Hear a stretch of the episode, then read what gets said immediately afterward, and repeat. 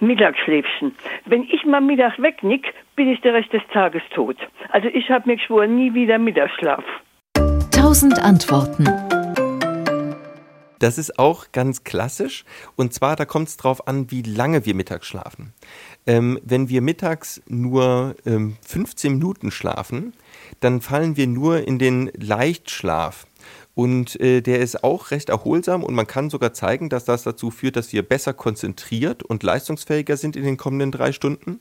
Wenn wir aber länger als 20 Minuten schlafen, dann fallen wir tatsächlich auch in den Tiefschlaf. Das ist auch tatsächlich erholsamer, aber da geht gleichzeitig unser Kreislauf komplett mit runter, also unser Puls, unsere Atmung.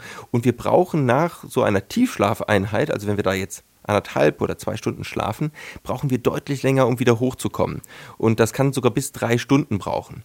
Und äh, so gibt es, und das klingt so ein bisschen wie bei Ihnen, wenn Sie nicht den Wecker stellen quasi nach 15 Minuten, dann ähm, sind Sie danach eben halt so in einen Tiefschlaf gekommen. Da haben Sie hinten raus mehr von. Also ähm, quasi, wenn Sie jetzt Lust haben und noch auf eine Feier gehen wollen bis 3 Uhr nachts, dann würde ich Ihnen empfehlen, quasi so ein, so ein langes Mittagsschläfchen zu machen. Da schlafen Sie tatsächlich vor.